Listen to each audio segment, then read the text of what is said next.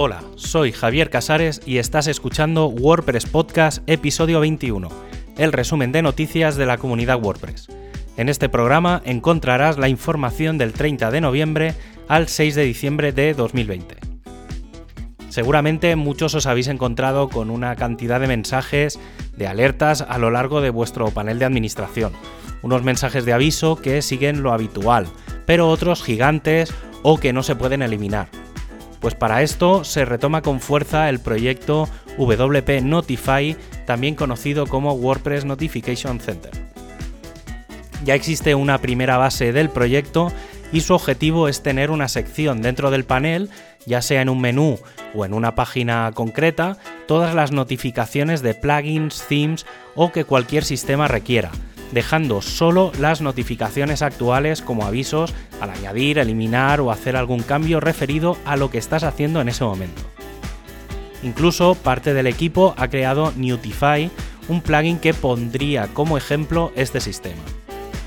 Y si entramos en detalle, se está trabajando ya en los diseños. Por ejemplo, podríamos tener dos tipos de notificaciones, las que incluyen acción y las que no, y podrían estar en la misma página o en un hub de notificaciones.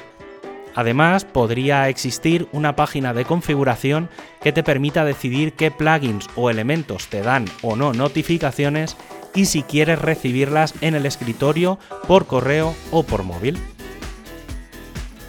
La noticia de esta semana será el lanzamiento de la versión final de WordPress 5.6. El lunes se hizo el congelado del código y el martes 8 por la tarde se hará la compilación y comenzará la distribución de esta nueva versión.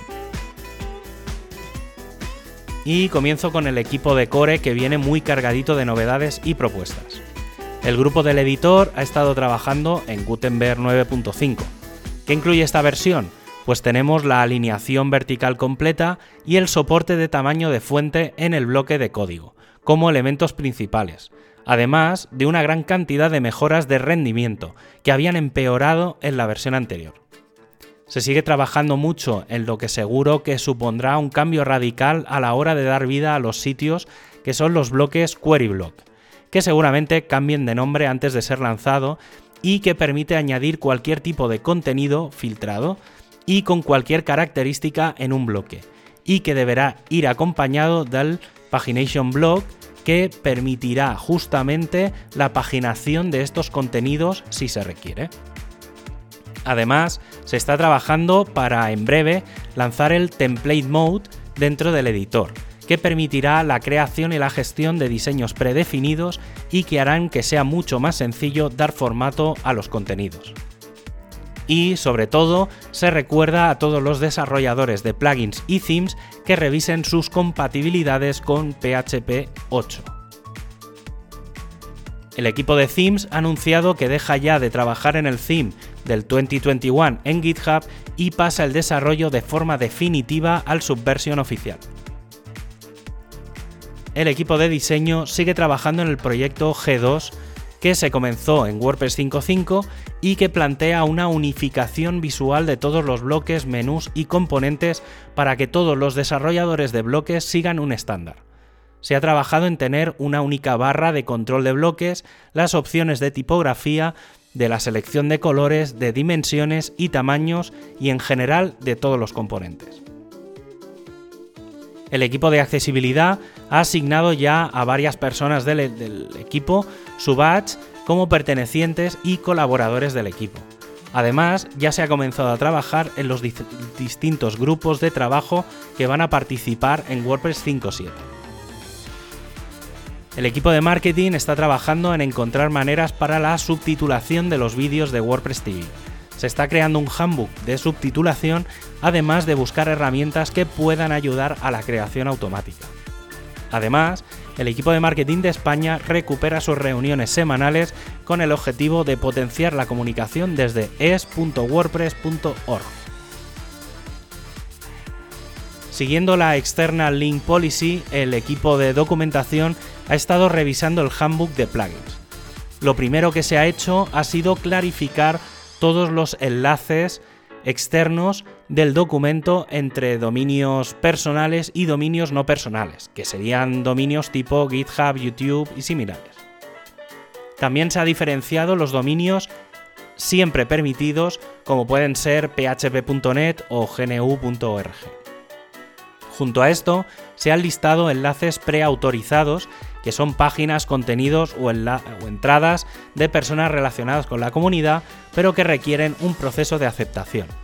Al final, con todo este análisis, se ha llegado a la conclusión de que habrá tres estados, revisando, aceptado o rechazado, y que en la parte de revisión se podrían segmentar en subgrupos como relevancia, publicidad, información actualizada y otros tipos. El equipo de móvil está lanzando la beta de las versiones 16.3 de iOS y Android. Algunas cosas que plantean son las stories, mejoras en el editor y corrección de errores. El equipo de training anuncia que se va a lanzar ya el Learn WordPress con tres claros objetivos enseñar sobre WordPress, apreciar el poder de WordPress y cómo se crea y celebrar las cosas chulas que la gente hace con WordPress. El equipo de comunidad sigue trabajando para mejorar todo el sistema de formación y están planteando varias propuestas. Una de ellas es la de dar reconocimiento a aquellos que participen en los cursos y los acaben. Además, otro paso importante es que toda la parte de Learn WordPress probablemente pasará del equipo de comunidad al equipo de training. Y un punto importante, que sin duda no hay que pasar por alto, es que se está planteando retomar los eventos presenciales. ¿Cuáles son esos planteamientos? La lista es bastante simple y compleja, aunque seguro que nos suenan la mayoría de recomendaciones mascarillas, distancia interpersonal, preferencia por espacios al aire libre, limitación de asistentes, proveer de gel hidroalcohólico, eventos de menor duración, no dar comida o bebida, registro obligatorio y pasar lista pidiendo teléfono de contacto y en caso de riesgo volver al evento en línea.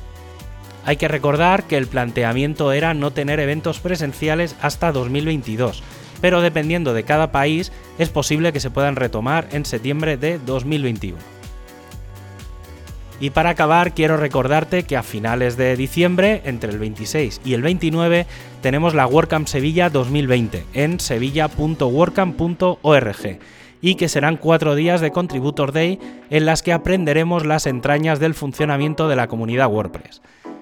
Pero antes, el jueves 17 de diciembre a las 5 de la tarde, hora España peninsular, tendremos el State of the World, el evento donde Matt Mullenberg nos hará un resumen de todo lo acontecido en el mundo WordPress este 2020 y lo que vendrá en los próximos años. Y como despedida, quiero recordarte que tienes todas las noticias y enlaces en wpnoticias.com y que puedes escuchar este podcast en wppodcast.es. Un abrazo y hasta el próximo programa.